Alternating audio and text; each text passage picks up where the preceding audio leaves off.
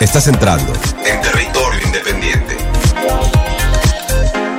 Con Andrea Montalvo. Los titulares. votos a favor.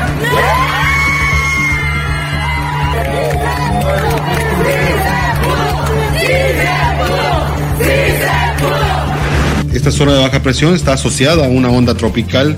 Esta ya tiene un 90% de probabilidad de evolucionar en un sistema ciclónico. Nosotros estamos hablando con el gobierno de Estados Unidos y es muy buena la relación, independientemente de estas resoluciones judiciales. Territorio independiente.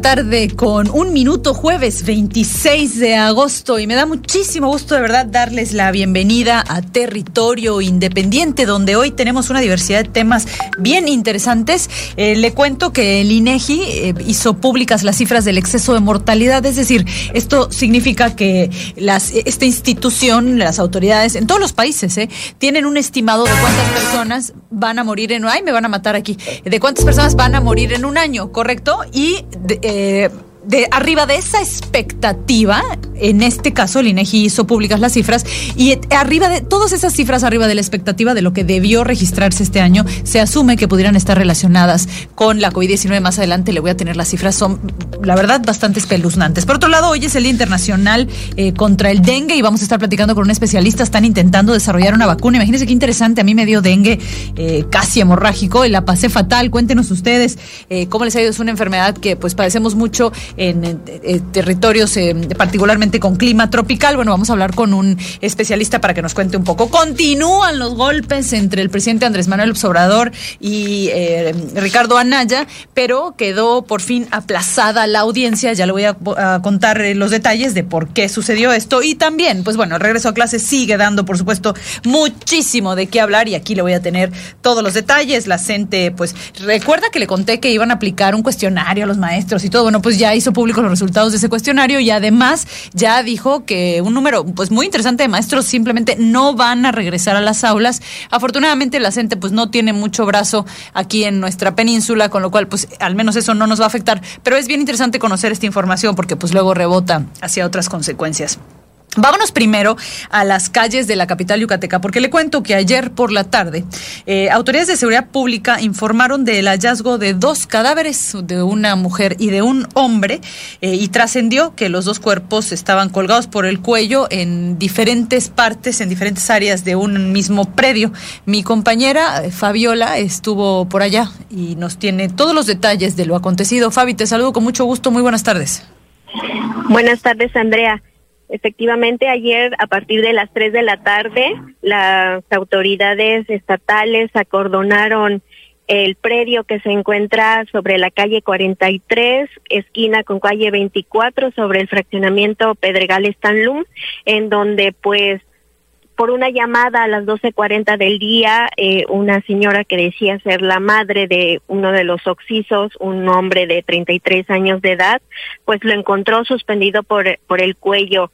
Sin embargo, pues algunas de las de los comentarios que trascendieron fue que posteriormente ante las investigaciones de la policía en el lugar encuentran un segundo cuerpo, pero no se encontraba en el mismo lugar de ese predio. El predio se encuentra este establecido por lo que es la casa principal que tiene un largo como de unos 15 metros y posterior tiene dos locales que los vecinos señalan que eran usados como una cocina económica y una estética. En el último de los locales que pertenecía a este predio es donde encuentran también a una mujer que todavía pues se desconoce su nombre y su edad. Se mencionaba que era la pareja de la persona, sin embargo, alrededor de las cinco de la tarde, mientras estaban las autoridades ahí, llegó una persona que decía ser la ex esposa de, de este hombre con el que tiene un hijo en común y pues los familiares del joven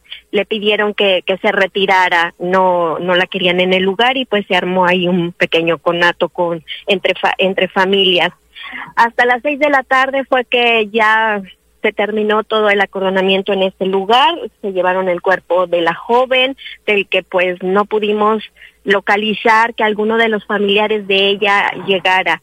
Sí, alrededor de 10 personas que eran familiares del joven entraban y salían de la casa, pero pues no hubo ningún tipo de acceso ni ningún tipo de información. Se trascendió que pues todo fue el aviso por la por la madre de este joven que al no saber de él, porque pues al parecer estaba en una depresión porque con su pareja había tenido un pleito, pues lo fue a ver para llevarle comida y pues ella encuentra este cuerpo. Pues las investigaciones todavía faltan aclarar si fue un doble suicidio, si fue una pelea. Los vecinos, platicamos con algunos vecinos para preguntarles pues si conocían alguna de las situaciones, cómo era esta familia, cómo se veía la, la situación y pues vamos a escuchar parte de lo que ellos nos mencionaban de este joven que se nos mencionaban que se llamaba Eric eh, Flota Estrada y lo conocían como Rodo, como una persona tranquila. Escuchemos lo que nos dijeron los vecinos. Ah, tenía su estética y tenía su como su cocina, después fue como un tenía refaccionario, algo así. Y después lo cerraron. La verdad no. Este Rodo una persona sumamente pacífica, tranquilo. No, no, no se metía con nadie, al contrario, acá él me ayudó hace unas, una semana. Y fue una noticia muy triste al, ver todo este relajo. Fue, algo que no nos esperábamos. Lo veía, nos llamaba la atención de que veíamos que era una familia, pues se veía acomodada, una familia culta, podemos decir. pero pues no conocí Nunca tuve tratos con ellos.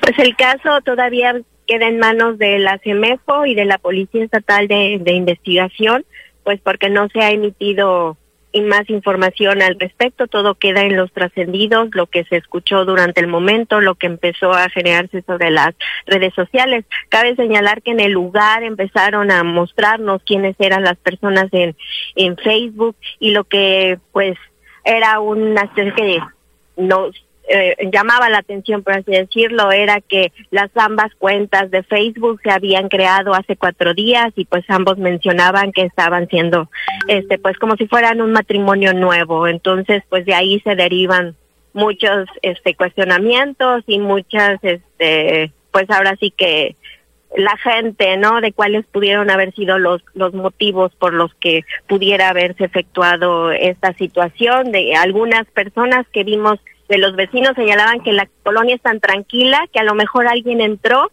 y pues los había encontrado hasta en un lugar a cada uno haciendo esa parte, pero pues Claro, habrá que, ver, habrá que ver qué determinan, qué determinan las autoridades. Entiendo que por lo pronto se activó el protocolo de feminicidio para el caso de la mujer, pero pues habrá que ver en qué concluye esta situación. Mi querida Fabi, te agradezco mucho tu reporte. Entiendo que vamos a regresar contigo más adelante. Eh, le voy anticipando que se firmó pues un acuerdo para el apoyo psicoemocional de niños y niñas aquí en Yucatán ante el regreso a clases. Fabiola estuvo ahí en la mañana y nos va a tener más adelante todos los detalles. Gracias, Fabi, que tengas muy bonita jornada. Territorio Independiente.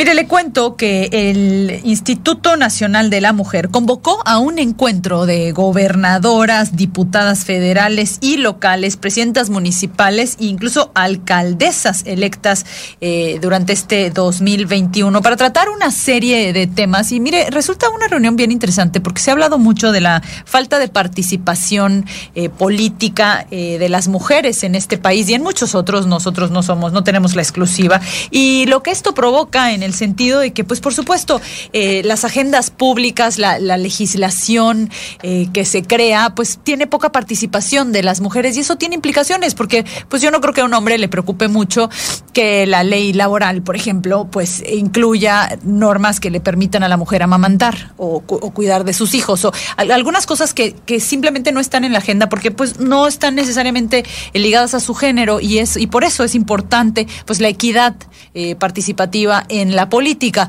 Mi compañera Cecilia Hernández estuvo siguiendo de cerca esta reunión y nos tiene más detalles de lo que haya sucedido. Ceci, ¿se trata de una reunión sin precedentes o ya la habían hecho en otros años? Este, muy buenas tardes, Sandy, a ti, al auditorio. Fíjate que estaba programada precisamente para antes de la pandemia. Por primera vez. exactamente. Es la primera vez que se hace, muy bien, perfecto. Así es.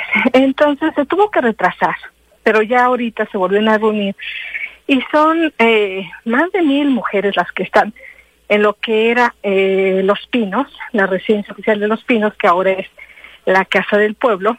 Y bueno, pues ahí durante la primera mesa coincidieron varias eh, funcionarias federales, así como también eh, de diferentes cargos de elección popular, de que eh, se ha avanzado, se ha avanzado muchísimo en este tema, pero que aún falta un largo camino por recorrer, pero sobre todo para consolidar lo que ellas han dicho y han logrado, que es en la paridad precisamente de representación popular. Por lo tanto, bueno, pues,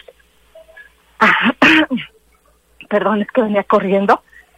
Eh, por lo tanto, bueno, pues ellas coinciden en señalar de que es momento de sumar esfuerzos, de sumar alianzas, de sumar trabajos y en cada uno de sus puestos de elección popular, en cada una de sus trincheras, deben de seguir trabajando, no solamente para las que están, no solamente para las que vienen, sino las que también en un momento dado, bueno, van a querer seguir su ejemplo de estar en una representación para poder abrir más espacios y más caminos. Bueno, pues así lo señaló precisamente esta uh, la representación de mujeres. Ella dice que es necesario seguir eh, consolidando, como te decía, esta paridad, pero sobre todo que no se debe de olvidar que no hay que dejar a ninguna atrás, que se debe de seguir trabajando para sacar políticas que fortalezcan precisamente al género femenino.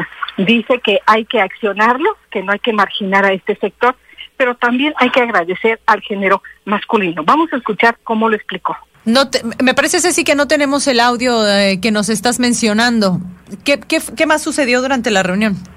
Bueno, pues déjame decirte que también en esta reunión, en esta primera mesa de trabajo, participó Dulce María Sauri Reancho. Ella destacó precisamente el trabajo legislativo que han hecho en la Cámara Alta. Dice que se congratuló porque eh, ha, han estado no solamente en la mesa directiva dos mujeres. Antes de ella estaba Laura Rojas, después siguió ella, sino también en las comisiones más importantes de la Cámara de Diputados están representadas por mujeres.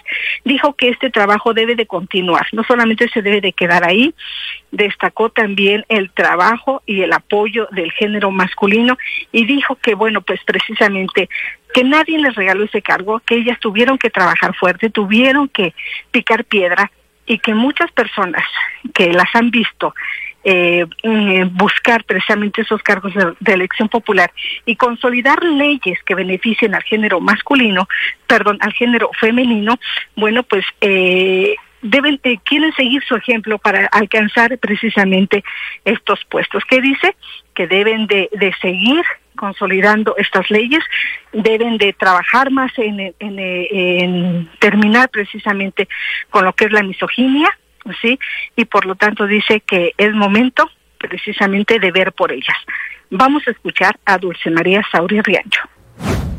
Que signifique en términos del poder legislativo la posibilidad de continuar el trabajo realizado por esta 64 legislatura que está por concluir.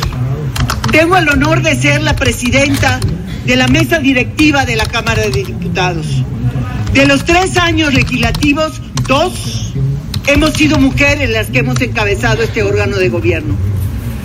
Nos hemos denominado la legislatura de la paridad porque somos 241 de 500 mujeres que hemos estado participando. Y cuando hablo de participación, hablo de hacer leyes que cambien la vida. La legislación, la reforma constitucional en materia de paridad. Y bueno, Andy, en este evento donde te digo que se ha congregado a un número muy, muy importante de senadoras, diputadas federales, locales, alcaldesas, gobernadoras, también participó Leonor Calderón, ella era la representante de ONU Mujeres, ella les dijo que son un ejemplo para México y también son un ejemplo para América Latina, porque ellas representan la esperanza para muchas mujeres, que son un faro y son una vanguardia, y que por lo tanto ellas tienen que ayudar a construir el futuro, no solo de nuestro país, sino del mundo entero. Les reconoció su esfuerzo y el trabajo y sobre todo dijo que tienen a su disposición a la ONU para seguir consolidando políticas, políticas y leyes que coadyuven a fortalecer al género femenino. Dice que vota, que votar por mujeres es la mejor apuesta que se puede hacer en un gobierno, en un gobierno federal. También participó Rosa Isela, ella es la titular de la Secretaría de Seguridad Ciudadana. Ella dijo que se han visto grandes cambios y que estos son eh, que hay nueve carteras en el gobierno actual del presidente de México, Andrés Manuel López Obrador, y que esa es una gran fiesta de la democracia porque se ha dado el empoderamiento de las mujeres y que precisamente en esa Casa del Pueblo, que antes gobernaban solamente hombres, hoy están hablando precisamente el género femenino. Por lo tanto, dijo que es momento de que cada quien en sus trincheras, cada quien en sus cargos, abra más espacio para fortalecer precisamente, como te decía, a este género. Vamos a escuchar cómo llama a unir fuerzas, a unir alianzas en pro precisamente de las mujeres eh, con discapacidad, de las mujeres de la tercera edad, de las niñas. Esto es lo que ella dijo. Es urgente y necesario seguir diciendo a la sociedad, a todos en la sociedad, que la misoginia no es normal Tampoco es natural que nos acostumbremos a la violencia política contra las mujeres. No podemos permitir que se dé carta de naturalización a, contra a la violencia contra las mujeres y las niñas. No lo debemos permitir. Y bueno, Angie, como te decía una y otra vez, todas las que participaron ahí convocaron a seguir trabajando precisamente de la mano. Déjame destacarte que en este marco, en este marco, bueno, pues Dulce María Sauri Riancho dijo que los derechos de las mujeres y de las niñas no siempre se conquistan una sola vez y que por lo tanto es para siempre y que debemos de tomar como ejemplo lo que está sucediendo precisamente en Afganistán. Por ello, desde ahí, desde esa trinchera, pidió que el avión presidencial, el que compró eh, Enrique Peña Nieto, bueno, pues se vaya a Qatar para ayudar a salir de ese país al mayor número de mujeres niñas que están sufriendo precisamente los estragos de una guerra interna y que por lo tanto están en riesgo su vida. Vamos a escuchar cómo llamó precisamente a que se utilice ese avión presidencial y que arrancó los aplausos de las presentes. Si no, veámonos en, los, en el espejo de las mujeres y las niñas de Afganistán. Veamos que es posible, por circunstancias totalmente ajenas a las vidas de millones de mujeres y niñas afganas que sus derechos sean anulados. Y desde aquí quiero hacer una propuesta, que el avión presidencial se vaya a Qatar a buscar al mayor número de mujeres y niñas afganas para traer a México. Y bueno, Andy, siguen precisamente estos trabajos, este encuentro, como te decía, de mujeres electas en el 2021. Y bueno, acaban de subir al estrado eh, la senadora del Partido Acción Nacional, Xochitl Gálvez, así como otras representantes de puestos de elección popular, y cada una de ellas ha hecho un recuento de cómo es que llegó por qué precisamente están ahí y les están dando una serie de consejos, pero sobre todo les están diciendo, sí, que no se olviden de eh, quienes los representan, quienes votaron por ellas y que abran nuevamente, te insisto, los caminos para las mujeres que vienen, precisamente fortalecer a ese género olvidar y dejar a un lado la, la misoginia, sobre todo, y buscar más paridad. Bien, Ceci, pues que yo te tengo. Te agradezco muchísimo tu reporte. Ya nos contarás más adelante cuando clausure el evento a qué conclusiones se llegó. Ciertamente se trata de una reunión muy importante porque mira, aquí en México en materia, digamos, de lo femenino, sí se tienen eh, asuntos pendientes que son de gran relevancia, la violencia contra la mujer, uno de ellos el feminicidio que ya se ha vuelto un problema de alarma nacional sin duda, pero también probablemente usted ha escuchado este término que sea que movilidad social que implica la capacidad de moverte de un de donde naciste a un mejor lugar, por decirlo de una manera muy coloquial, eh, conforme creces, eh, a medida que eres capaz de tener una educación, acceso a la salud y acceso a una serie de cosas que te permitan esta movilidad social. Bueno, pues le cuento que ser mujer, nacer en Oaxaca, es el peor lugar para la movilidad social. La posibilidad, si naces mujer en Oaxaca, de que llegues a algún lugar fuera de, tu lugar de nacimiento, digamos, de que cambies tu realidad es prácticamente nula en este país. Así que sí hay una serie de, de materias eh, importantes por debatir en el campo de las mujeres mexicanas y pues ojalá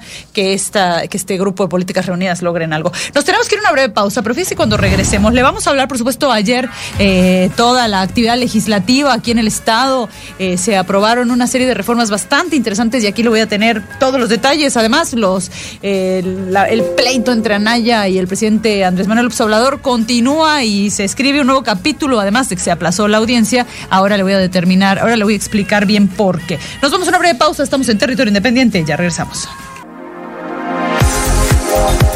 Ya estamos de regreso. En territorio independiente. Ya estamos de regreso en territorio independiente, una de la tarde con 27 minutos y hoy es jueves.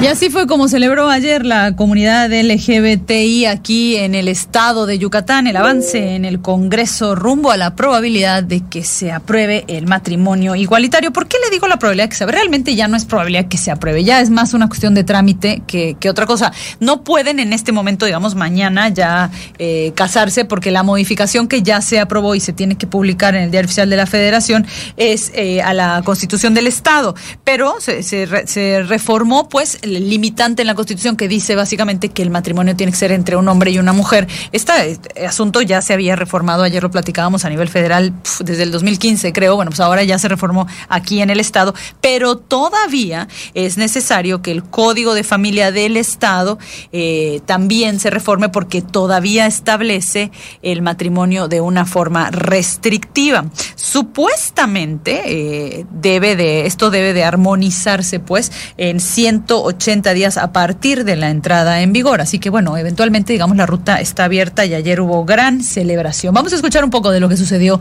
ayer en el Congreso. pues ve la emoción de la gente y la comparto y estamos la verdad pues muy, muy contentos y muy emocionados. Este es una punta de lanza que abre, digamos, el abanico de necesidades que tiene el colectivo.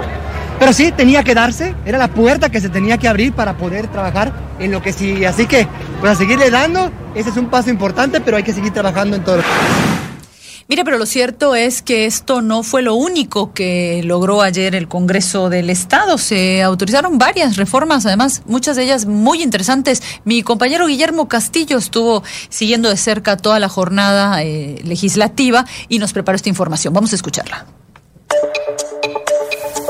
La jornada legislativa de ayer duró más de cuatro horas. A propuesta del diputado priista Luis Borjas Romero, se aprobó con 25 votos a favor y cero en contra un registro de padres deudores de pensión alimenticia a menores de edad. Estos fueron sus argumentos. Hoy en día, el 67.5% de las madres solteras y tres de cada cuatro hijos de padres separados no reciben una pensión alimenticia. Asimismo, los diputados dieron luz verde para que el árbitro electoral repita las elecciones en el municipio de Guayma, donde el tribunal declaró nulos los resultados de la última jornada electoral. La voz es del legislador del partido tricolor, Felipe Cervera Hernández. La referida modificación propone que la celebración de las elecciones extraordinarias de Guayma, Yucatán, se realicen el domingo 14 de noviembre del 2021 y no el día 7 de noviembre del presente año. Esto con atención al oficio recibido en la Junta de Gobierno, suscrito por el contador público Fernando Balmes Pérez, vocal ejecutivo del Instituto Nacional Electoral con sede en esta entidad, De igual forma, se votó a favor de prohibir las llamadas terapias de conversión en el Estado, que pretenden cambiar la orientación sexual de las personas. Se prevén sanciones de 1 a 3 años y de 100 a 200 días de multa a quien las promueva. Habla el diputado del PRI, Marcos Rodríguez Ruz. que representa una práctica antisocial en de- detrimento del, tiempo, del tejido social en la entidad. De manera unánime, los diputados aprobaron que el delito de feminicidio no prescribe en Yucatán, a fin de garantizar justicia a las víctimas. La diputada del PAN, Paulina Viana Gómez, presentó los argumentos. Según el último registro oficial de la Fiscalía General del Estado, hay siete muertes violentas de mujeres, de las cuales cuatro se investigan por el delito de feminicidio. Modifica el Código Penal del Estado de Yucatán en materia de imprescriptibilidad del delito de feminicidio. De esta forma, los diputados yucatecos concluyeron temas pendientes, toda vez que la nueva legislatura tomará posesión de las curules el próximo primero de septiembre. Guillermo Castillo, Territorio Independiente.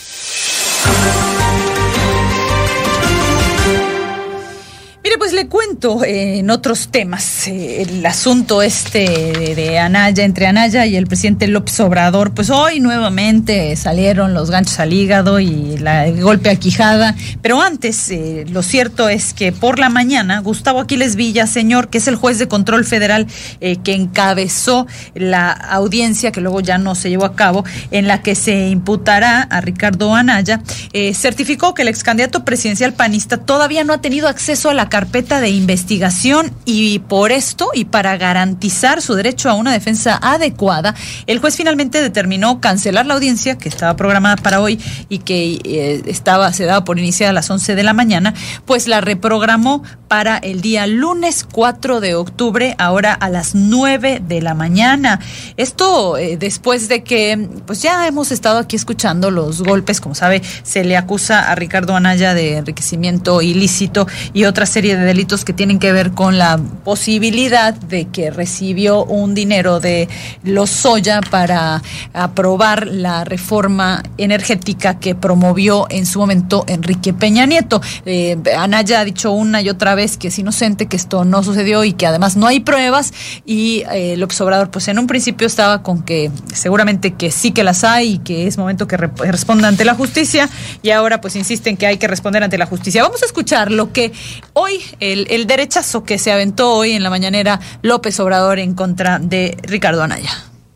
Anaya tiene que ver con Pemex, porque se sacaba dinero de Pemex para comprar votos de legisladores que ahora son opositores. Les pagaban para que votaran a favor de la privatización del petróleo. Ese es el debate de ahora.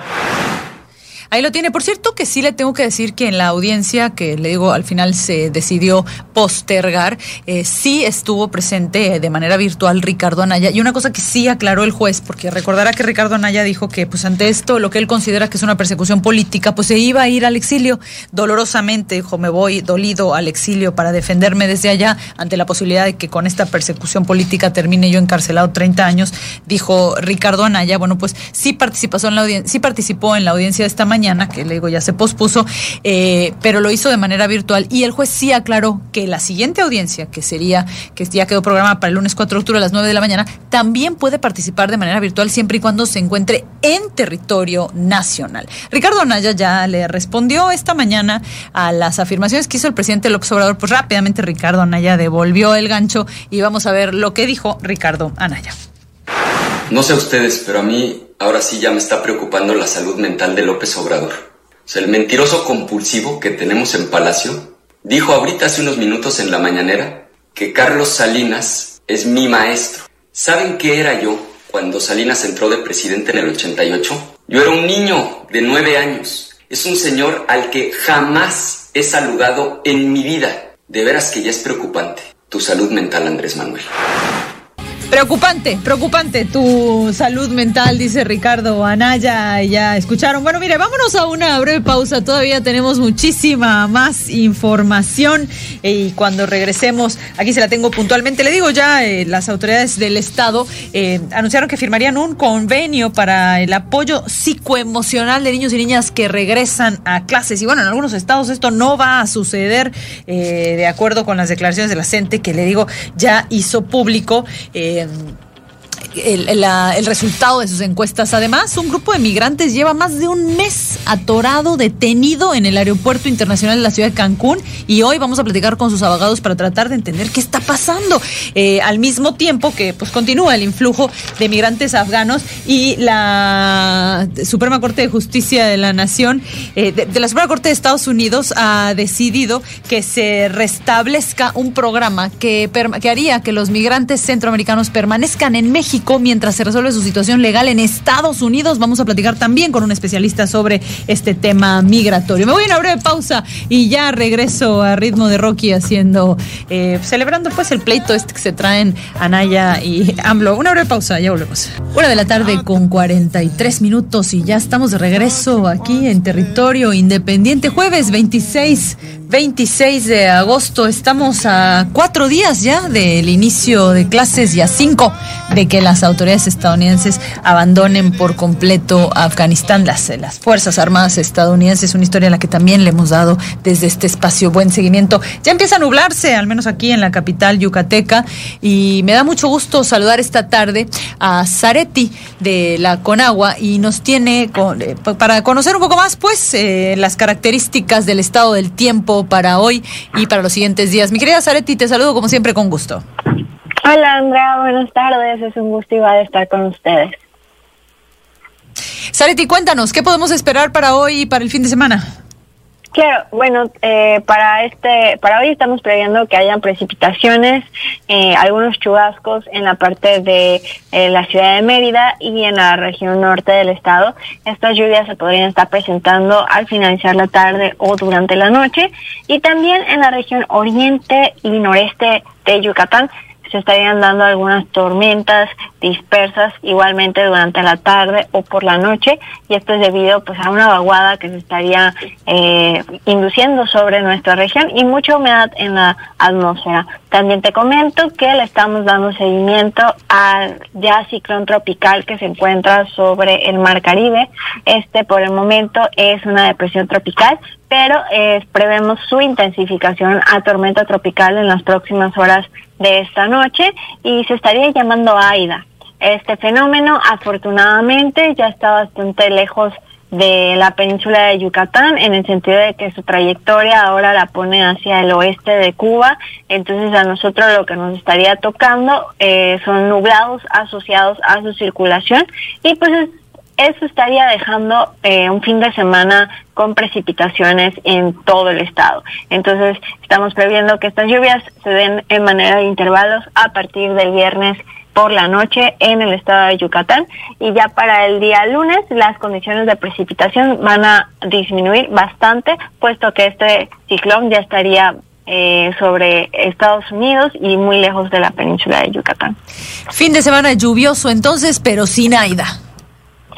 Así es, eh, va- afortunadamente no nos va a tocar este este ciclón tropical, así que bueno, ah, les recomendamos que estén atentos a los avisos que se estén emitiendo. Eh, no creemos que haya algún cambio significativo Claro. hacia la península de Yucatán, pero pues eh, no está de más mantenerse vigilantes ante este evento. Muy bien, pues mi querida Zaretti, Zaretti Cardos, te agradezco como siempre muchísimo eh, tu reporte y estaremos muy pendientes. Gracias, que tengas bonita Hasta tarde. luego, igualmente. pro- Territorio independiente.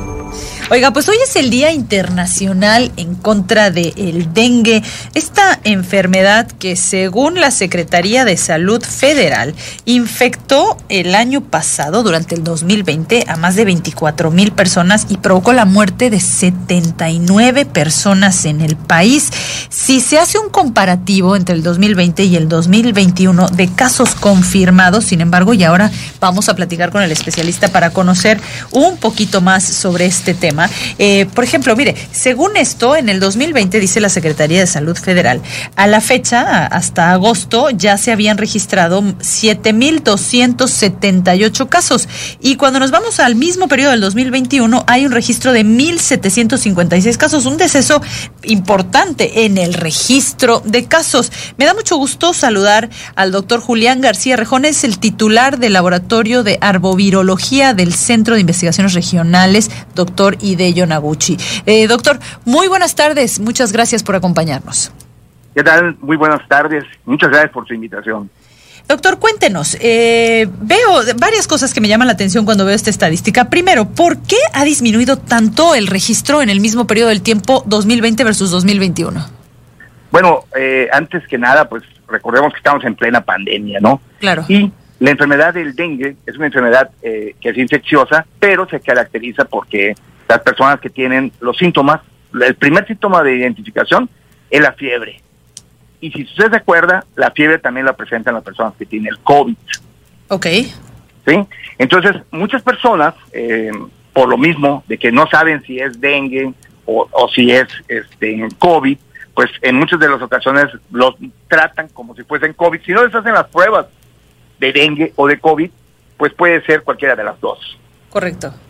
¿Sí? Entonces, eh, hay muchos casos de, de personas que no se confirman por medio de una prueba, por lo que entonces se desconoce realmente la cantidad exacta de personas que están padeciendo dengue u otra enfermedad febril.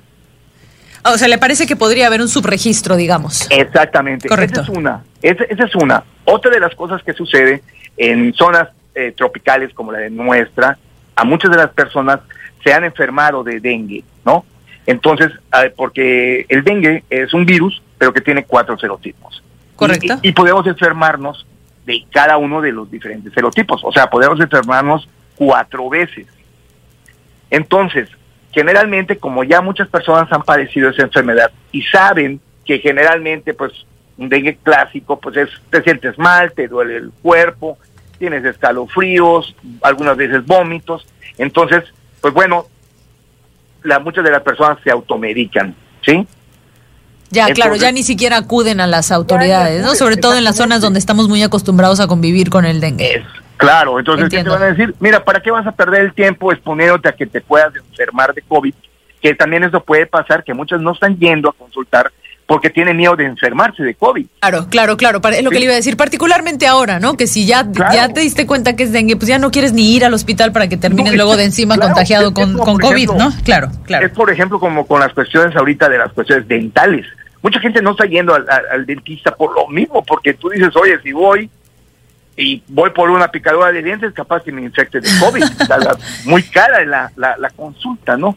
Entonces son cosas de que hay que ver toda esa perspectiva, ¿no? O sea, pero, pero, de que el virus esté circulante, eso es un hecho.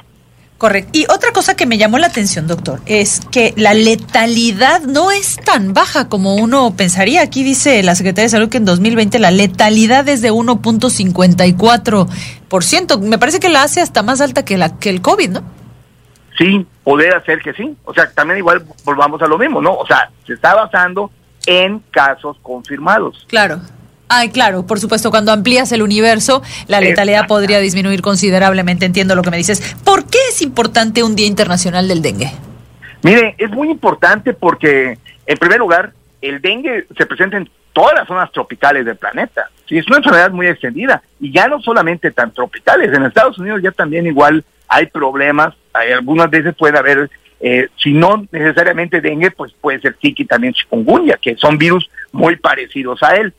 El dengue es una enfermedad que se remonta desde hace muchos años, muchos, muchos años. Este, se menciona que desde el siglo V más o menos, desde con los chinos, etcétera, ¿no? Entonces es una enfermedad que podemos ver que, que persiste.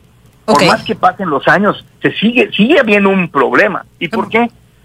Porque es, es un vector, o sea, es un virus transmitido por vector y este vector es muy oportunista. Y además entiendo que, que por ahí decían, doctor, que puede acabarse el planeta, pero los mosquitos van a seguir viviendo. O sea, son ellos sí que son resilientes. Podría ser, o sea, mire, de hecho, una de las características que tienen los artrópodos en general, dentro de ellos los mosquitos, es de que son organismos que están acostumbrados a hacer pruebas de alimentación. O sea, así fue como se cree que muchos de los artrópodos que son vectores se hicieron eh, de alimentación eh, obligada de la sangre, ¿sí?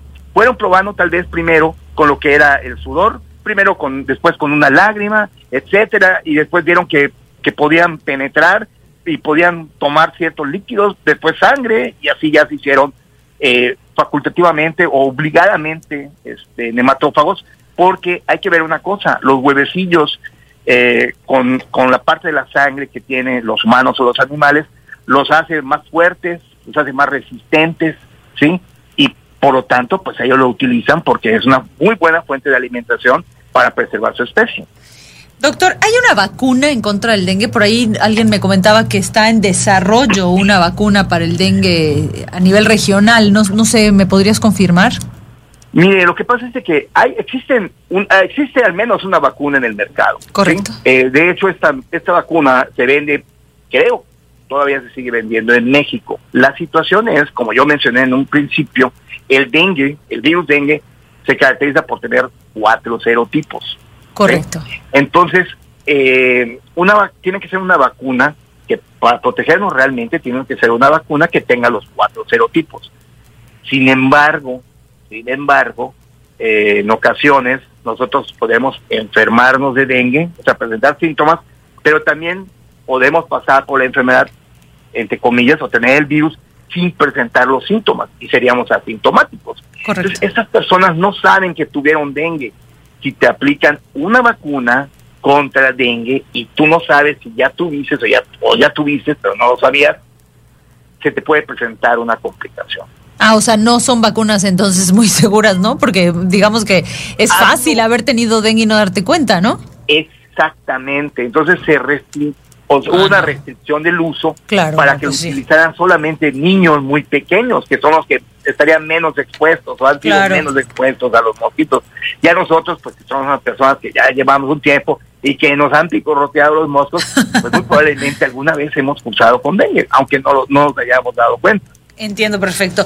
Doctor, dígame varias cosas. Primero, el dengue entiendo que no es contagioso, sino que tiene que picarte el mosquito que es portador. Bueno, esa es una transmisión, puede ser a través de la mamá, de la placenta, También, ¿ok?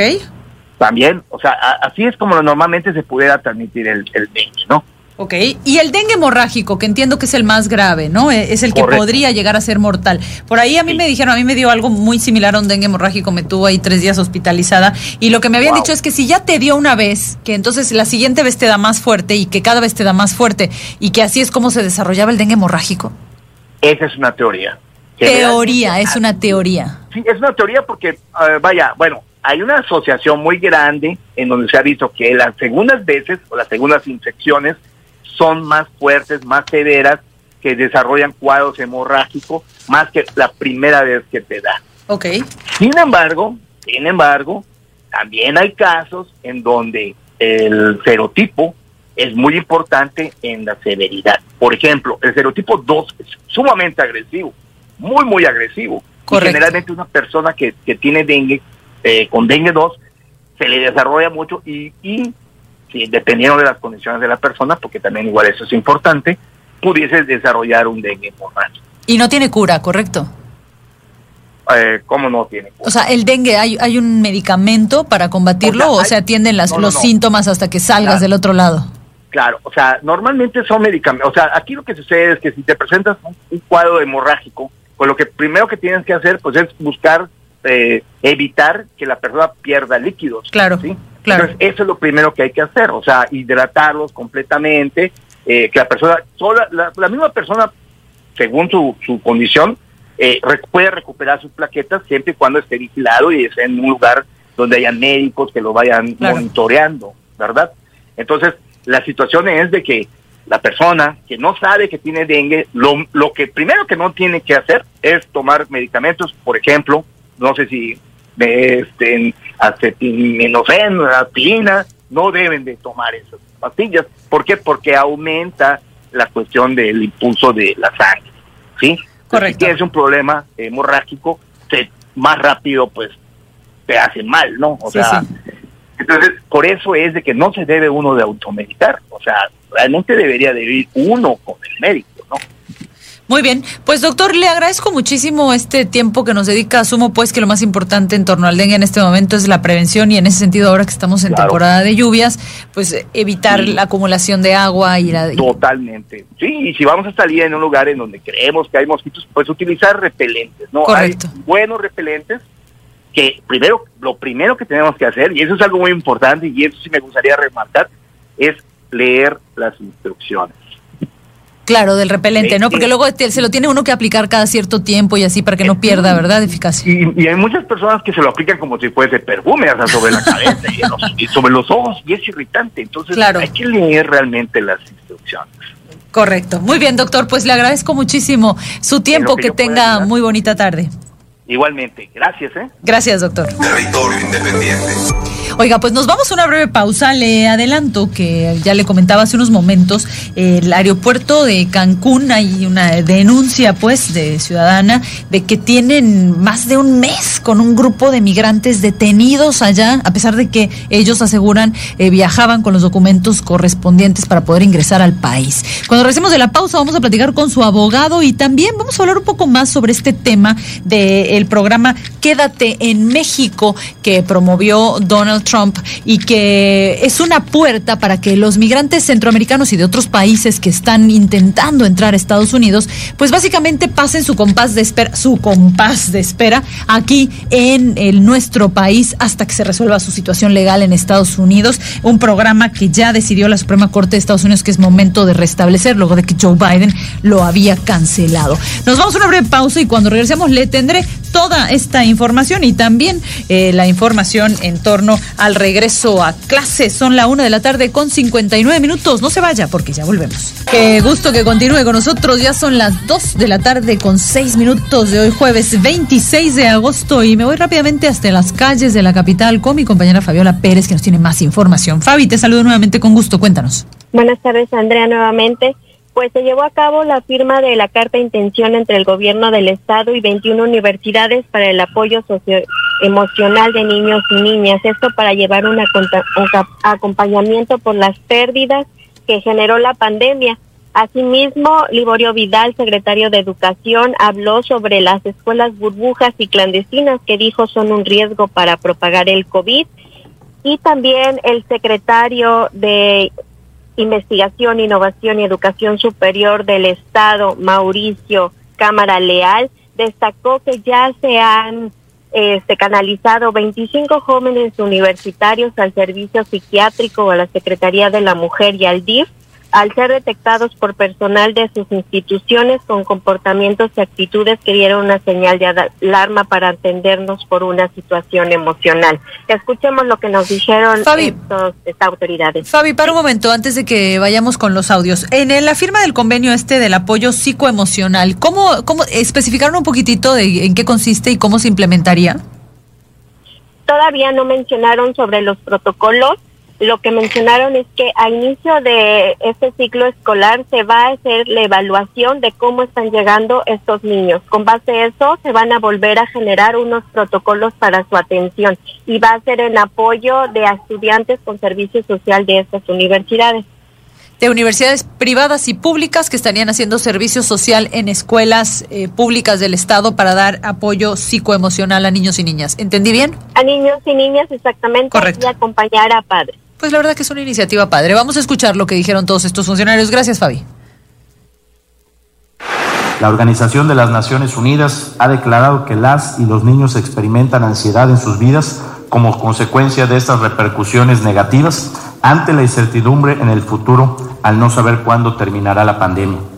Estudios demuestran que estas inquietudes y ansiedades pueden incurrir en todos, las niñas, los niños, los jóvenes, independientemente de su condición socioeconómica. Las burbujas, ma- madres de familia que se organizan y tienen a cinco niños, ocho niños, ah, pero donde haya escuelas, ¿verdad? locales rentados, donde haya 30 niños, 40 niños, eso no están reconocidas y serán clausuradas. Los maestros administrativos detectaron comportamientos, actitudes de las personas, de los jóvenes, y inmediatamente las canalizaron. ¿no? La mejor canalización es la preventiva. ¿Ok? Ustedes saben que somos el primer lugar en suicidios en, en- pues, en México, ¿no? Y vámonos ahora a otro punto de la ciudad donde se encuentra mi compañero Guillermo Castillo y nos tiene más información. Mi querido Guillo, te escucho con gusto. Cuesta- Cuéntanos. ¿Qué tal, Andrea? Muy buenas tardes al auditorio de Territorio Independiente. Muy buenas tardes. Pues nos encontramos aquí en las instalaciones de la CGI, que es la Secretaría de Educación del Estado, en donde maestros docentes salieron en una caravana con alrededor de 50 vehículos para protestar porque no quieren un regreso presencial a la escuela. Estos maestros consideran que aún no existen las condiciones de bioseguridad para que tanto ellos como los alumnos estén seguros este próximo 30 de agosto. Estamos viendo un importante eh, estancamiento vehicular aquí en los cruces de las calles 25 con 36 y 38 de la colonia García Jiménez, donde se encuentra esta dependencia, en donde, bueno, los elementos de la Secretaría de Seguridad Pública eh, hacen lo que pueden, pero la verdad es que está atorado el tráfico hace alrededor de unos 20, 30 minutos con esta manifestación de maestros. La propuesta original, Andrea, déjame comentarte, era venir aquí a estas instalaciones, tratar de hablar con el secretario Liborio Vidal y después eh, eh, acudir hacia Palacio de Gobierno. Parece que esta última parte ya no se va a realizar, dado a que me parece que uno de los dirigentes ya logró tener eh, acceso o al menos la promesa de que van a hablar con él acerca de este tema, pero en lo que resuelven, pues los carros y el flujo vehicular y el caos vial se encuentra aquí en esta parte de la García Jiménez, así que si el radio escucha que nos está sintonizando está por la zona, pues desvíese porque verdaderamente es eh, un, un tramo complicado en este momento, Andrea. Eh, te agradezco, mi querido Guillo, muchísimo tu reporte. Seguimos, por supuesto, muy pendiente. Vamos a escuchar algo de lo que dice la gente allá donde se encuentra en este momento mi compañero Guillermo Castillo. Ante la inquietud que tiene el magisterio respecto a volver a las clases presenciales. Todavía no contamos desde nuestro, punto de vista con la certeza de la seguridad para poder hacerlo. Escuchamos muchos casos Miren, más sobre el regreso a clases de este 30 de agosto, le cuento que integrantes del Centro de Estudios Técnicos de Computación de Campeche manifestaron que están en contra del regreso a clases presenciales. Esto de que después de que durante un consejo técnico escolar que se llevó a cabo de manera presencial allá en el municipio de Jopelchen, pues se reportaron 10 contagios de COVID-19. El representante del CETEC en Jopelchen, Víctor Martín Peche, dijo que si esta situación se vive a unos días del comienzo de las clases presenciales, se puede esperar una tasa mayor de infección una vez que inicien. Vamos a escucharlo. Manifestamos nuestro rechazo total a las clases presenciales. La semana pasada que se estuvo tomando el taller, este, en el municipio de Jopelcenos resultaron contagiados maestros de la escuela de, de Iturbide, turno de la mañana, dos maestros este de Cibalchen en el turno de la mañana, dos maestros igual resultaron contagiados. En la técnica 6 de Cibalchen también hay maestros contagiados. Sí, en la escuela primaria de Jumabén también hay maestros contagiados. Mire, también allá en Campeche, Rosina Sarabia Lugo, la titular del Instituto de Infraestructura Física Educativa del Estado, está solicitando 12 millones de pesos para la rehabilitación, dice, de 70 planteles ubicados en su mayoría en zonas rurales y que fueron eh, vandalizados durante la pandemia. Eh, según la funcionaria, pues principalmente se les eh, robó tuberías, instalaciones eléctricas, cableados y otro tipo de cosas pues necesarias pues para estos inmuebles Vamos a escuchar lo que dijo Rosina Sarabia. De hecho, el INIFEC siguió trabajando, hubiera un regreso a clases cercano pronto, ¿no? Este, sí en algunos reportes, como ustedes saben, de algunas escuelas que fueron vandalizadas, hasta el momento solamente 70, pero ahorita que están yendo los maestros y padres de familia a limpiar las escuelas, pues probablemente salgan más. Sí tenemos un presupuesto, de hecho es eh, mire, y un poco lo mismo en, en, Quintana Roo, de acuerdo con la secretaria de Educación del Estado, Ana Isabel Vázquez, hay 350 escuelas que no van a poder abrir las puertas este 30 de agosto porque no han sido rehabilitadas después de que sufrieron importantes daños a su infraestructura durante este año de ausencia. Vamos a escuchar a Ana Isabel Vázquez Lo que decide abordar es que las escuelas que desafortunadamente han estado vandalizadas, nos quedamos sin luz, sin agua, justamente por estos temas, no podrán regresar. Tendrán que hacerlo hasta que las logremos equipar, equipar, rehabilitar. Esto seguramente nos llevará dos o tres meses. Y entonces estas 350 escuelas, en principio, van a estar trabajando a distancia, con los cuadernillos, con los mensajes de sus maestros, con las plataformas Aprende en Casa, seguir funcionando. Esto es la primera precisión que queremos hacer.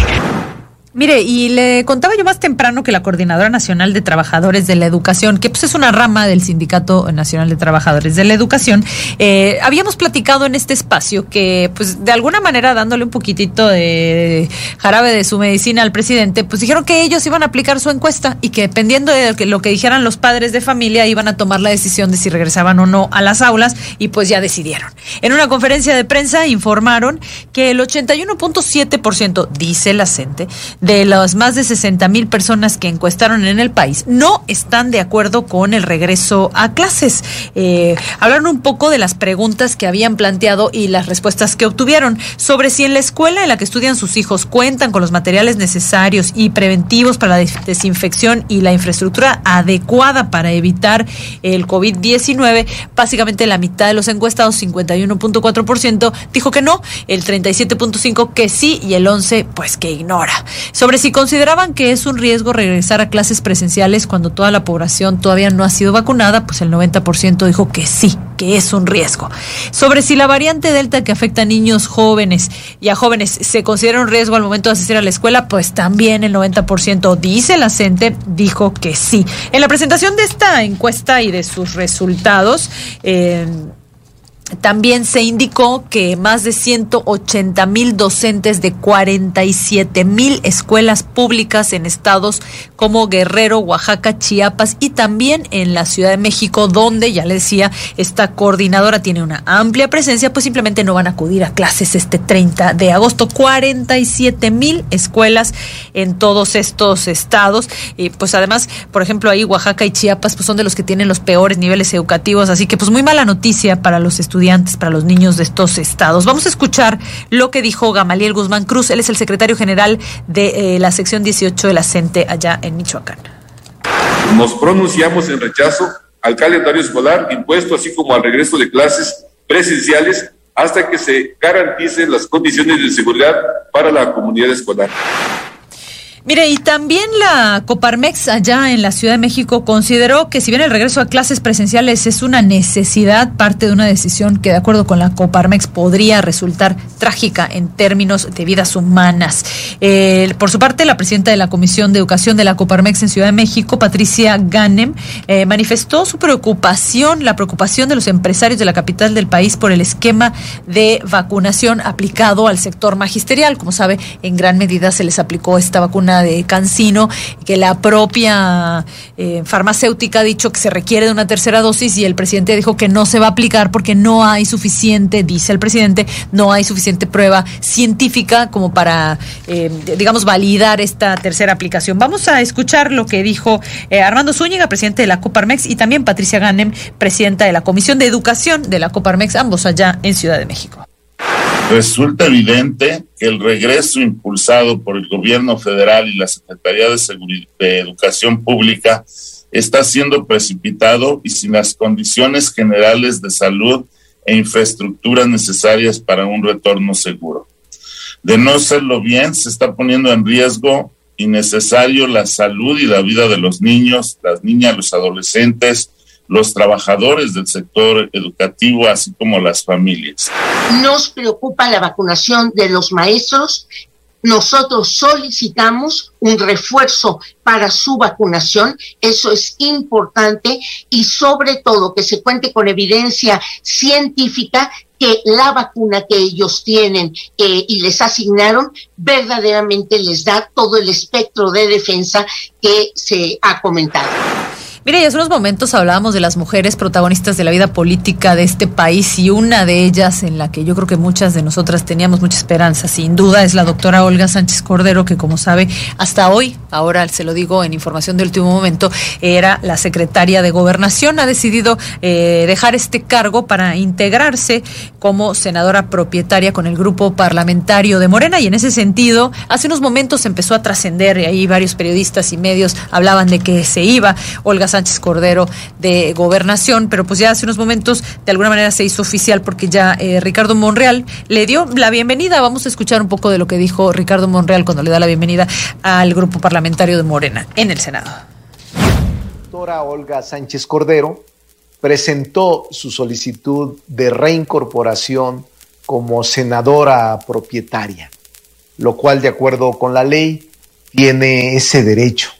Le expresamos nuestro beneplácito por esta decisión y le damos la bienvenida. La doctora Olga Sánchez Cordero es una mujer con prestigio y con talento que contribuirá de manera importante al trabajo legislativo que estamos desarrollando y a concretar. Y tiene pues las esperanzas ahora eh, Olga Sánchez Cordero como senadora ya con el grupo parlamentario de Morena. Eh, todavía en la cuenta de Twitter de la propia secretaria de Gobernación no hay nada que eh, publicado pues en cuanto a su salida de la secretaría. El tuit más reciente es de hace cuatro horas y es y habla de que está encabezando justamente el encuentro del que le hablábamos más temprano de gobernadoras, diputadas y presidentas municipales y alcaldesas electas eh, durante el 2021. Me voy a una breve pausa. Tenemos mucha más información cuando regresemos hablaremos de todo este tema de la migración. Hay, varias eh, vertientes muy interesantes en ese sentido. Estamos en territorio independiente. Son en este momento las 2 de la tarde con 20 minutos. No se vaya, ya volvemos.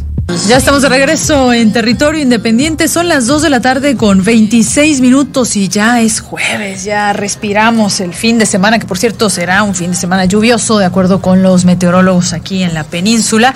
Pero lejano de la tormenta, eh, de la posible tormenta tropical. Aida me parece que le van a poner, pero ya se dirige más bien rumbo a Cuba. Oiga, bueno, pues le decía más temprano que la Suprema Corte de Estados Unidos ordenará restablecer el programa Quédate en México, que obliga a personas que solicitan asilo en Estados Unidos básicamente a esperar a que las autoridades estadounidenses respondan aquí en México.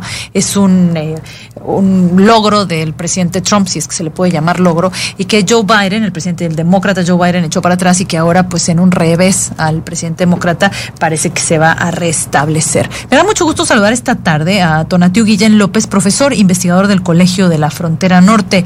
Eh, muy buenas tardes. hola, Andrea, buenas tardes. Y, y, agrego que ahora soy profesor en el programa universitario de estudios del desarrollo de la UNAM. Andrea, ah, pues, también con historia en el colegio, como indicas. Ah, pues, mucha, pues muchas felicidades por, lo, por la agregación, Donatiu. Cuéntanos, ¿cómo funciona este programa de Quédate en México y qué implica para, para México como país? ¿Tiene la capacidad México de albergar el potencial número de migrantes que podrían quedarse aquí en México? Mira, como recordarás, el, el programa es, lo aprobó Trump junto con otro conjunto de medidas para, pues literalmente bloquear al flujo de, de personas, especialmente de Centroamérica, eh, de arribar a, a la frontera de Estados Unidos y de solicitar refugio.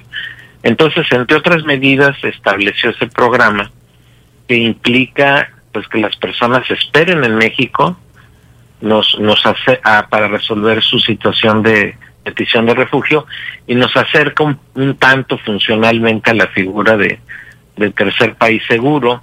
Claro. Pero con la con la variante de que de que pues, los procesos pueden durar meses y entonces las personas se quedan en la frontera mexicana. Muchas de ellas de hecho regresaron a sus países eh, por por esta situación pero pues se genera un grupo muy grande de personas esperando sus procesos en las ciudades mexicanas fronterizas sin condiciones apropiadas para esa espera, porque también desde el punto de vista jurídico en México pueden estar en situación irregular, eh, están en un estatus pues eh, eh, frágil desde esa perspectiva y también desde la perspectiva de vivienda, de reproducción económica, de sustento de las personas que, que arriban a la zona. Y, y si no hay programas especiales de atención eh, para esa problemática, pues entonces sí se genera un, un, cuadro social crítico, como es el que tenemos ahorita en la frontera, que lo estaba tratando de resolver el gobierno de Biden, como indicabas, eh, poco a poco, porque no nunca fue una apertura grande, claro. pero poco a poco se, se estaba caminando ahí y ahora pues lo regresan. Y, y, y políticamente pues es una derrota para el para Joe presidente Biden. Biden. Este es, un es un tema político muy intenso en Estados Unidos la cuestión migratoria y de refugio. Eh, el, el- evidentemente pues es un es un triunfo de aquellas posiciones este pues tan duras que implementó el gobierno de Trump y ahora tenemos una, una- un funcionamiento que por lo menos en el corto plazo pues va a, re- va a repercutir en estos retornos. Este reitero sin que el gobierno de México meta mucho las manos Eso, justamente eso te iba a preguntar, pero ¿cómo funciona, digamos, operativamente? Primero, ¿qué estado migratorio, con qué estatus migratorio eh, que esperarían estas personas en nuestro país y quién costea su estancia en México? Porque preocupa muchísimo, ya se ven los países, los estados fronterizos, no solo en el norte, en el sur también hay un problema tremendo ahorita en. Chiapas con los haitianos, ¿cierto? ¿Cómo, cómo van a poder las autoridades mexicanas? No pueden ni con los mexicanos. Pues hay un hay una figura de, de, de, de un permiso provisional de estancia, es una forma migratoria especial ¿Correcto? de, de estancia que les da, les da por un plazo de hasta seis meses, que, que se, ha, se ha tenido que renovar porque muchos plazos se, se, se vencen y no hay la atención. Deliberadamente también por el gobierno de Trump se hizo muy poco para acelerar esos procesos, sea, eso, eso también es cierto. Y, y las personas quedan eh, literalmente a la buena de lo que ocurra, porque por parte del gobierno mexicano hay muy poco apoyo, hay algunas estancias en, en, en Juárez y otra en Tijuana, por ejemplo, pero que tampoco los migrantes eh, y los solicitantes de refugio acuden mucho a ellas, eh, eh, a lo que más eh, eh, tiene pues provisión de atención humanitaria son los albergues de la sociedad civil. Claro, claro, las casas del migrante, ¿no? Exactamente, muchas iglesias que tienen sus espacios y, y las familias de estas personas en Estados Unidos también son proveedoras de recursos. Claro. Entonces, eh, el cuadro, pues, desde el punto de vista social, pues es de, de pobreza y de, y de deterioro de condiciones de todo tipo. Y, y lamentablemente ese, es el riesgo de que está en aumento y que pues a pesar de estas medidas duras de bloqueos de nosotros también en México de Guardia Nacional en tareas de migración pues son son salidas que no han tenido realmente eficacia y, y sí hay un maltrato y un deterioro pues de todo tipo Brutal, claro, se vuelve todavía más complejo, eh, porque lo que lo que yo siempre pienso es qué tan grave tiene que estar la situación en tu país de origen, llámese México, llámese cualquier país de Centroamérica, para que sabiendo las dimensiones de los riesgos que vas a atravesar durante este viaje, que llevan incluso a la muerte, aún así decidan seguir viajando. Correcto, Andrés. Mira, hay una situación que la podemos ver en términos de números que, nos da un cuadro de la gravedad de lo que está pasando. En- desde finales del año pasado, la curva de incremento de estos flujos irregulares y, y de solicitud de refugio en particular, pues condujo a que, para darte una cifra de 70 mil más o menos arribos que tenía la, la patrulla fronteriza y autoridades migratorias de Estados Unidos en el mes de enero, ahora al final de julio ya van arriba de 200 mil, Madre santa. 212 mil por mes, o estamos hablando del mes de Uf, julio. Estás hablando literal de, de son- millones de personas para el cierre de un año. cantidades impresionantes de personas. Qué locura. ¿Y de las cuántas? cuales Sí.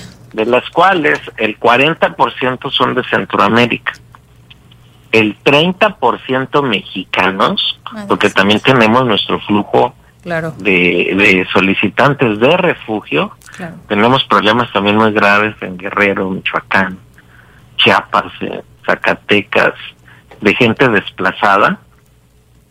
Y también eh, un nuevo flujo de personas que están buscando alternativas económicas. O sea, estamos volviendo a ir a Estados Unidos por razones económicas.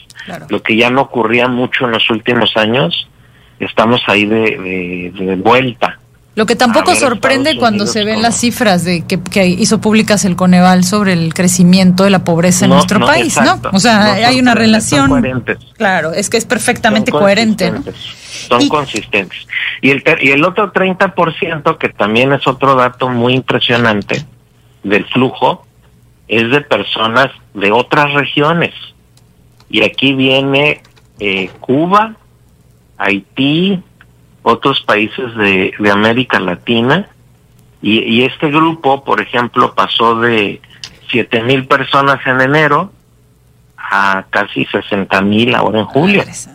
Entonces, eh, tenemos un flujo eh, multinacional irregular que cruza todos los días por el territorio mexicano, obviamente con mucho apoyo de traficantes, de Claro, personas. El, claro. el tráfico de personas está en su momento cúspide, haciéndose ultramillonarios explotando estas personas con cantidades de 00000, que son más o menos entre 5 8 mil dólares por persona lo que se paga. El costo en 100 este dólares. momento por atravesar México o por Sí, cruzar la y frontera México-Estados Unidos. Pues eh, si ya la cruzas ya es más alto. El viaje, claro. Si vienes de África, si vienes de, de Asia, es muchísimo más el costo. Entonces, multipliquen este 100 mil por 8 mil y vamos a ver de qué tamaño es ese negocio negro y horrible del tráfico de Y personas y, y, y que implica que tras, se trasladen por el territorio mexicano todos los días dos o tres mil personas, todos los días. Entonces, ¿cómo, cómo ocurre todo eso? Pues hay seguramente un, una logística muy, muy fuerte y complicidades muy amplias. Y con un valor Un de millones y millones enorme, y millones de enorme. dólares. ¿no? Así es. Y rápidamente, Tonatiu, te hago una última pregunta. ¿Cómo funciona? O sea, este programa Quédate en México, ¿qué busca? Eh, digamos, ¿qué buscan las autoridades estadounidenses implementándolo? ¿Y de cuántas, de cuántos migrantes podríamos hablar que serían enviados a nuestro país en espera de que se solucione su situación migratoria? Pues ahora, eh, está hecho para desalentar, Correcto. para obstaculizar, para impedir. Sea, te vas a quedar en el mismo infiernito del que saliste. Ya no te vas Sí. a quedar gozando Y- de y nuestras le- mieles. Exactamente. Pues no son mieles, pero... Digo, pues probablemente mejor que de donde salieron, ¿no? Tienes toda la razón. sí, no, sin duda. Pero el asunto es que es para impedir, para bloquear. Y eso pues, lo, lo, lo, le funcionó muy con mucho éxito a Trump, porque al final, por ejemplo, de los 70 mil que dejó Trump pendientes, 70 mil casos, este, pues no atendió ni, ni a dos mil, ni a mil, ni a mil. O sea, realmente era un cuento. Este, eh, en términos operativos y de atención de las personas nunca se hizo. Entonces eso este, es lo que empezó a corregir el gobierno de Biden. Pero ahora, si, si le ponemos números y si estamos hablando de centroamericanos que son pues eh, 120 mil en julio, pues todos esos van a regresar. Y, y por eso también estamos haciendo algo que pues en el marco jurídico habrá que revisar su, su pertinencia, pero los vuelos que está haciendo eh, ahora mismo el gobierno de Biden desde Bronzeville o desde eh, McAllen hasta Tapachula, con centroamericanos expulsados de inmediato, pues este estamos viendo que hay un ejercicio de, de, de expulsiones por varias vías, por la que es el, el, el Remain in México, que, que es este retorno eh, que es supuestamente para esperar el proceso eh, de atención para, para asilo, para refugio, y los retornos express que están ocurriendo en la frontera con el argumento del COVID. Entonces, pues todas esas personas potencialmente nos las regresan. Eh, colapso. Muy pocas se quedan. Qué colapso para, para los estados del norte, porque más tristemente eh, incrementa delincuencia, o sea, pasan una serie de, hay una serie de cosas que van de la mano de esta. Pe- Pero, no, no por lo, no por, No la por los. Yo migrantes, creo que sí, hay- hay- claro, no, claro, exacto, no, yo creo que no es un, no hay que asociarlo con Estoy de delincuencia. acuerdo bien, contigo.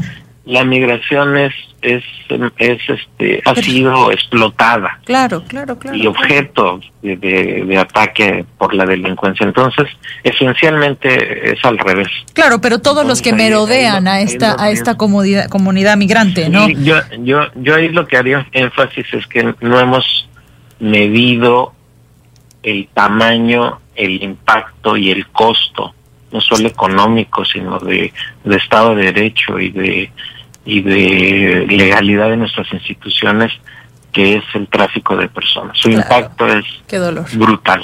Entonces, y, y no le entramos al tema, entonces, bueno, ahí tampoco vamos a ayudar mucho si no corregimos ese problema. Sí, no, no lo han asumido las autoridades mexicanas, no parecen asumirlo como un tema propio, Ni- ¿no? Se- el, ni, el ni en. Centroamérica ni en, Ni en Estados México, Unidos claro. eh, tenemos el o sea es un problema regional. Claro, que se debiera resolver a nivel regional internacional. Claro. y especialmente en México debiéramos estar Claro, el, el- discurso, el discurso acá como que se limita mucho a, "Ay, bueno, acepten a nuestros migrantes, mira qué malos son los de Estados Unidos que no aceptan a nuestros migrantes, cómo nos los maltratan, ¿no? Y, y- realmente tomar la problemática, realmente tomar la problemática en las manos y combatir la delincuencia que lleva, eh, digamos, al servicio de estos migrantes, no, no es que se haya logrado mucho. Pues, eh, Tonatio, te agradezco de verdad mucho este tiempo que nos dedicaste, te mando un fuerte abrazo y seguimos, Un por abrazo, supuesto, en contacto. Que estés muy bien. Un abrazo, muchas gracias, hasta pronto. Hasta pronto. Territorio Independiente. El tema migrantes, mire, de veras es un tema que da, bueno, podríamos platicar horas sobre este fenómeno, por ponerle algún término. Y bueno, eh, por lo pronto le doy las noticias más recientes. Y allá en, en Chiapas, en Tapachula, hay un grupo de haitianos que están quejándose porque aseguran que, que las autoridades no les están resolviendo su estatus migratorio y los tienen pues prácticamente secuestrados allá en Tapachula en el sentido de que no les permiten circular por México y tampoco les permiten continuar su viaje hasta Estados Unidos, cosa que les ha provocado mucha incomodidad. Vamos a escuchar algo de lo que dijo la comunidad haitiana en este momento allá en Chiapas. Porque aquí hay como puede encontrar una pieza, 20, 15 personas están durmiendo en una pieza. Eso no sirve. Eso puede causar más casos de COVID-19. Uno, lo, lo, lo, lo, los autoridades de Tapachula deben pensar de eso. Tan, hay tanto inmigrante, hay tanto migrante aquí, igual puede causar más casos de COVID-19. Imagínate, un, un pueblo de 300, un lugar de 303 kilómetros cuadrados no sirve para tanto gente que hay aquí. No sirve.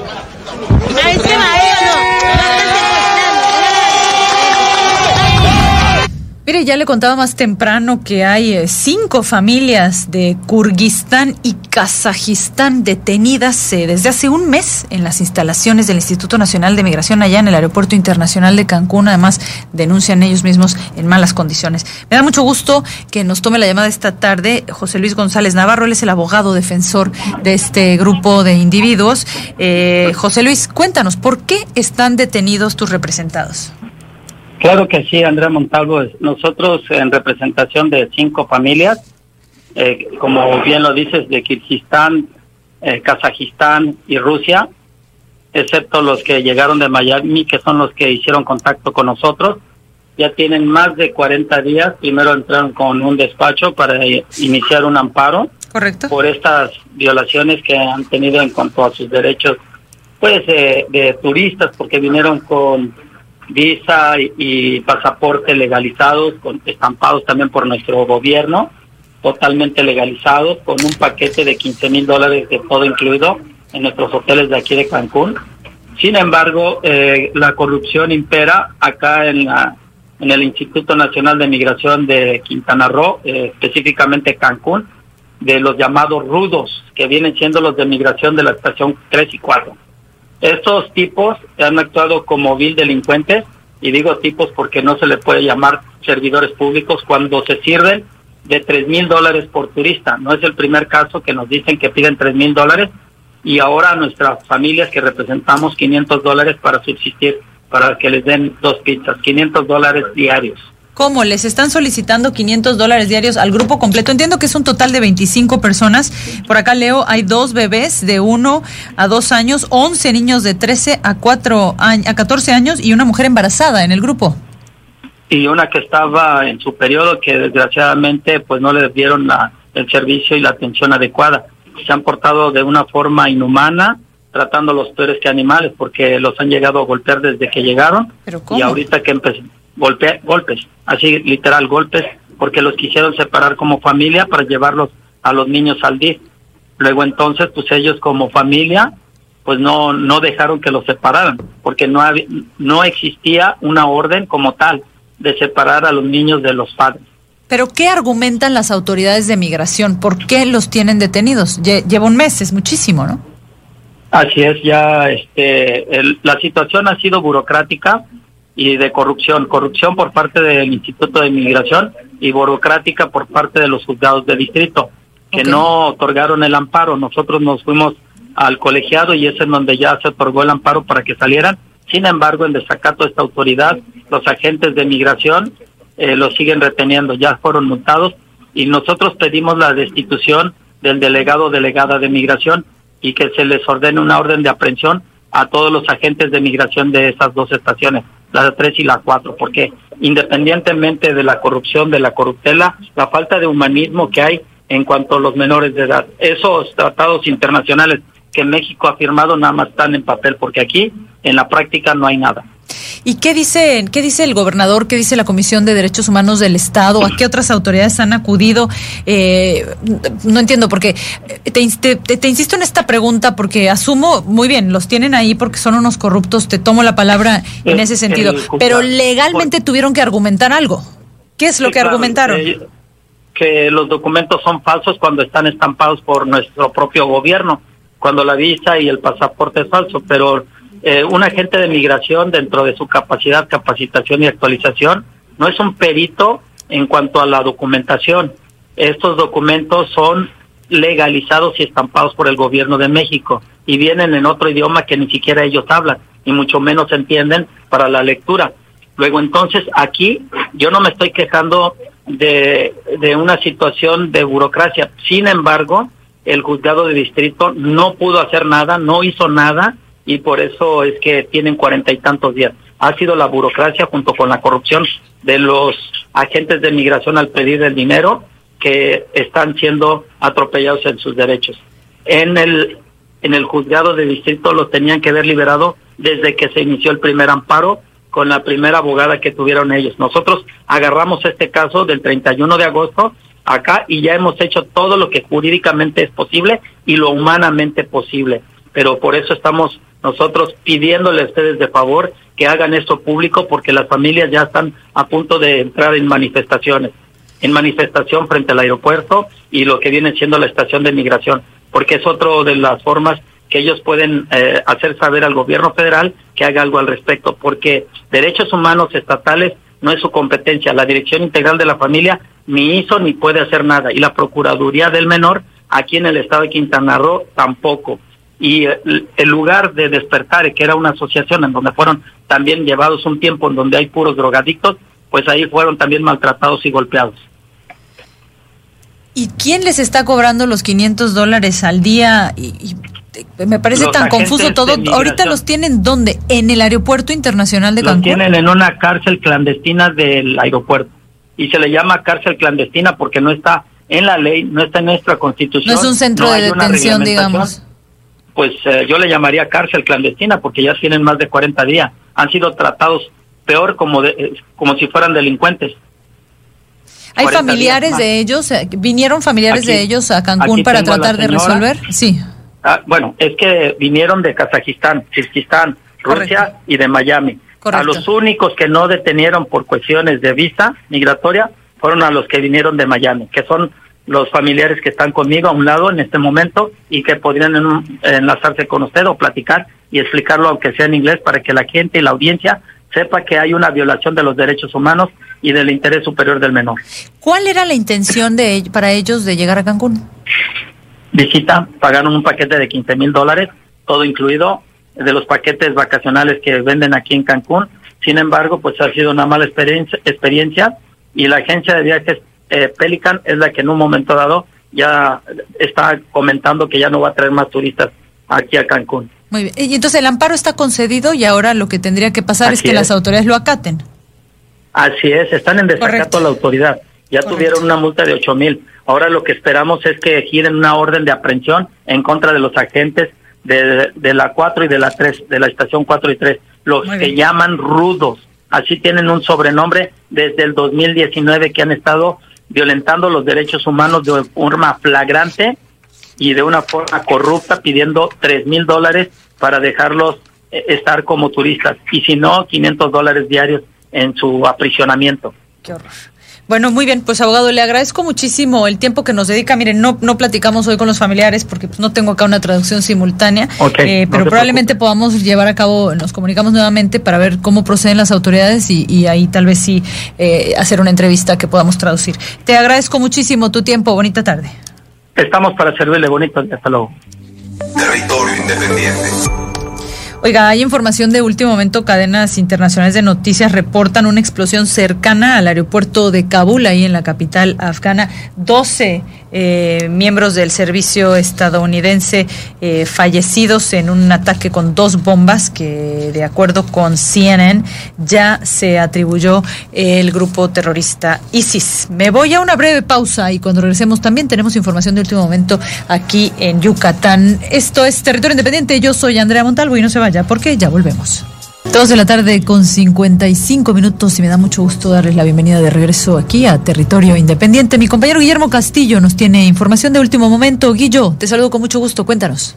Muy buenas tardes, Andrea. Sí, para comentarte, de último momento nos llegó que elementos de la Guardia Nacional en el Aeropuerto Internacional de Mérida, pues detuvieron a una persona, a una mujer que pretendía viajar con casi millón de pesos, 460 mil en fajos de billetes en una maleta de mano que pretendió pasar precisamente. Sin embargo, al pasar por estos filtros de seguridad, estos rayos X en estas terminales aeroportuarias, las autoridades de este lugar pues detectaron esta situación al revisar y al tratar de justificar este dinero en efectivo, pues esta persona no pudo acreditar la procedencia legal, por lo que actualmente la pues la detuvieron y la remitieron a su vez a la Fiscalía General de la República aquí en Yucatán. Comentarte, Andrea, que un caso similar se vivió el 19 de agosto también en el, en el mismo lugar, esa vez con 450 mil pesos y una persona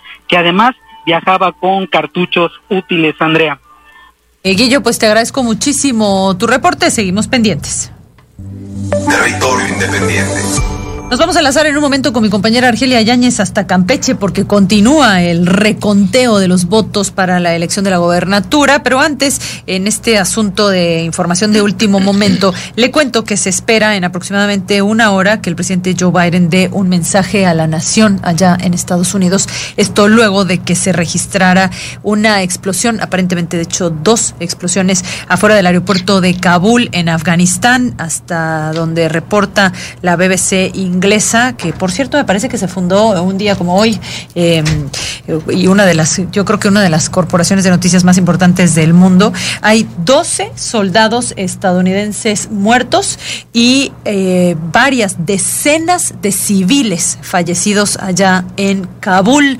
Eh, también las agencias internacionales de noticias están eh, reportando que, em, que el ISIS, este grupo terrorista, ya se adjudicó el ataque. Eh, ayer estaban, de hecho, con el tema de que había una amenaza terrorista sobre este aeropuerto y ya sabe que estaban también analizando la posibilidad de extender el, el periodo, el plazo para la salida de, de, Estados Unidos de Afganistán, cosa que Joe Biden negó, dijo que de ninguna manera que salen el 31 de agosto y se acabó la historia. Y bueno, el éxodo de ciudadanos afganos, ya el talibán había dicho se acabó, nadie más puede salir y pues hoy estas explosiones. Esperaremos más tarde el mensaje del presidente Joe Biden. Mientras, vámonos hasta Campeche para ver cómo va el reconteo de votos para la gobernatura. Así es, Andrea, muy buenas tardes. Pues sí, hoy se lleva a cabo el segundo día de recuento de boletas aquí en la capital campechana en el centro de convenciones. Te comento que hace unos momentos salieron dos paquetes electorales vacíos durante este recuento que pertenecen al municipio de Caquini y Calakmul, donde ya se confirmó por parte de los de los consejos distritales que son pues lugares donde la gente no acudió a votar, fueron lugares donde la gente no ejerció su voto, entonces no hay ninguna irregularidad en esos en esos paquetes electorales. Pero ayer estuvo se encabezó una marcha en la era Sansores a Román con Mario Delgado Castillo, quien es el dirigente nacional de Morena, pues le hicieron un llamado a la militancia y a los que estaban alrededor y los que están alrededor del centro de convenciones, pues a defender el voto. Pero vamos a escuchar lo que dijeron ayer en la marcha. Los resultados se van a repetir. No hay manera, no hay manera de voltear la página. Esto ya está decidido y los expertos lo saben. Esto es ilegal, inconstitucional. Se convirtieron en legisladores y están aquí sembrando la desconfianza. Ese es el gran problema que tiene hoy el Tribunal Electoral y espero que recapaciten. Por su parte, Mario Delgado pues, también inició un mensaje a la militancia, que donde dijo que esta, este recuento de votos pues no es algo legal, ellos se mantienen firmes en esa posición. Vamos a escuchar lo que dijo Mario Delgado.